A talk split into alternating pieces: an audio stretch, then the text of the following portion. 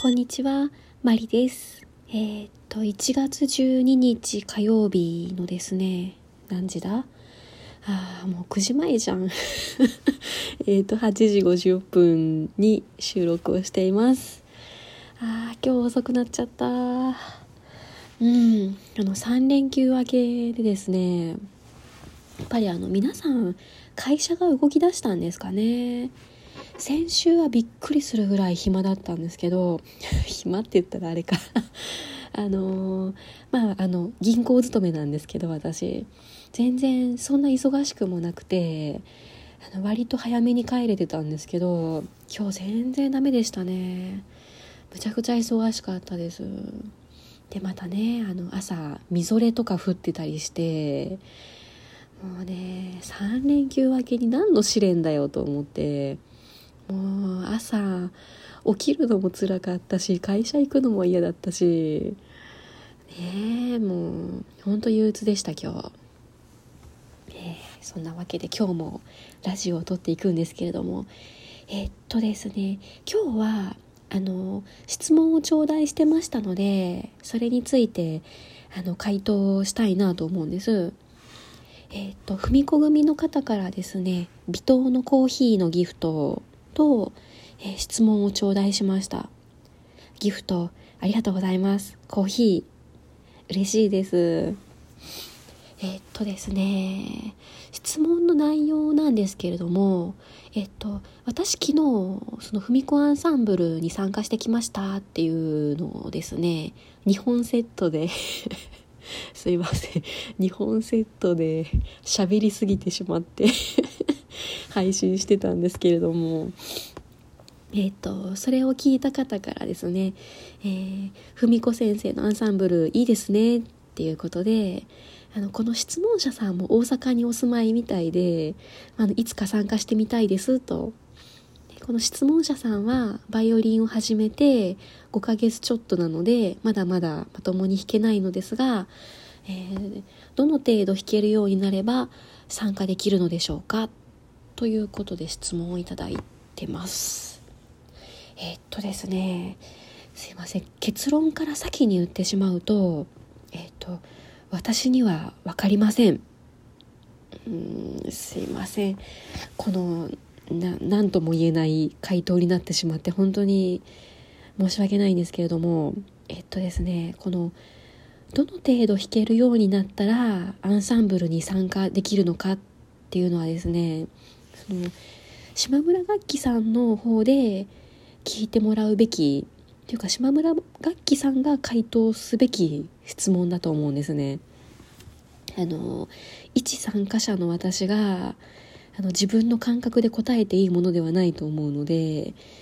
あのぜひ島村楽器さんの方に聞いてもらえたらと思うんです。あのインターネットとかで調べたら電話番号とかねすぐに検索できるんですけれどもえっ、ー、と、島村楽器っていうキーワードと、えっ、ー、と、バイオリンアンサンブルクラブっていうキーワードを入れてもらって検索すると、えっ、ー、と、関西では一つしか出てこないんですね。その、弦楽器アンサンブルとか、あの違う名前のものはあるんですけれどもバイオリンのアンサンブルっていうのは一つしかないのであのそこで電話番号を調べてもらってですねえー、質問者さんご自身で電話して聞いてもらえたらいいかなと思います。であの多分お願いすればですね楽譜も見せてもらえると思うんですよね。うんまあ、その電話だけだと感覚がわからないと思いますしあの私も今こうやって喋ってますけどこの質問者さんが5ヶ月そのレッスンに通っていてそのどのレベルまで何を弾けるのかみたいなそういうのは全く分からなくてその5ヶ月っていう月数だけで判断できるものでもないと思っているので是非あの島村楽器さんの方に電話してもらって今あのこんなのをやってる状況なんですがあの今の状態でも弾けますかとかそんな風に質問してもらってであのえー、と島村楽器さんに楽譜を置いていると思うので楽譜もぜひ見せてもらってでその今メインで弾いている4曲とその音階の基本セットの楽譜多分揃えてると思うので見せてもらえませんかっていう感じで、えー、聞いてもらえたらいいかなと思います。でその今の質問者さんのそのバイオリンのスキルというかあの今の腕とその楽譜の難易度とか、えー、その辺をちょっとあの見てもらってですね弾けるかなどうかなっていうのをぜひ判断してもらえればと思います。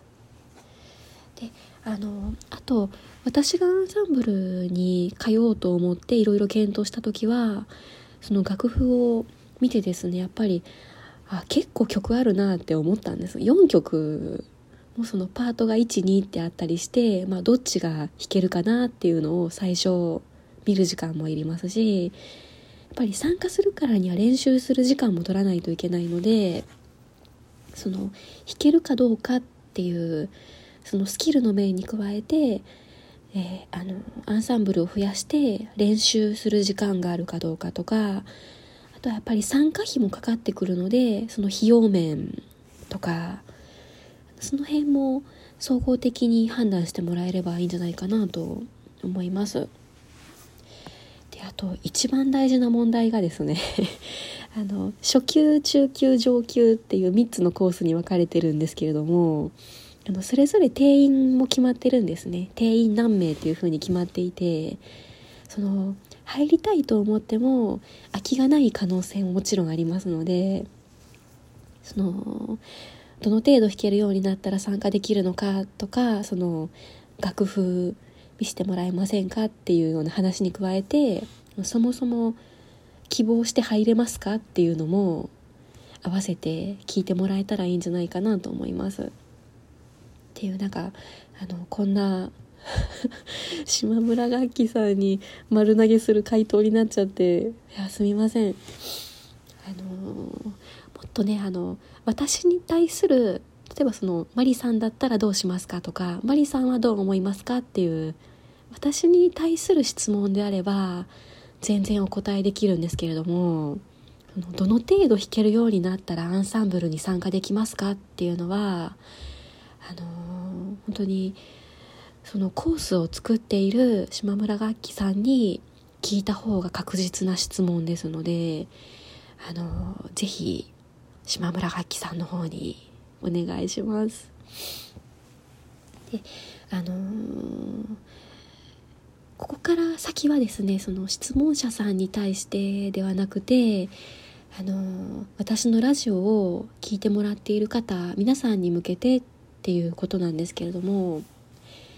あの私はこのラジオトークも含めて Twitter とかあの Facebook とかいろいろやってるんですけれども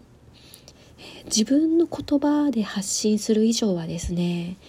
その発信したものに対して責任を持ちたいと思ってるんですね。うんあの私の投稿を見てもらっている人とかこのラジオを聴いてもらっている方に対して無責任なことを言いたくないっていうのが根底にありましてですねうんなのであの今回の質問もあのぶっちゃけ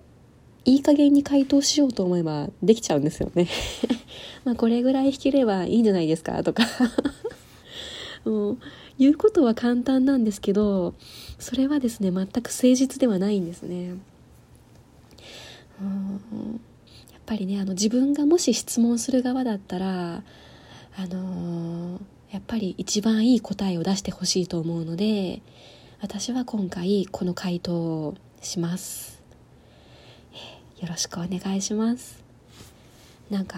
あのもう9分も喋ってるんですけど。どうしましょう。ま あでも今回の質問をもらってちょっとやっぱり思いましたね。文子組の規模がどんどん大きくなってきてるのでそれはあの文子先生にバイオリン教えてほしいとか習いたいとかアンサンブル参加したいとかやっぱりそういう方増えてますよね多分、うん、そうだと思います。あの、まあ、現に私も YouTube で文子先生を知って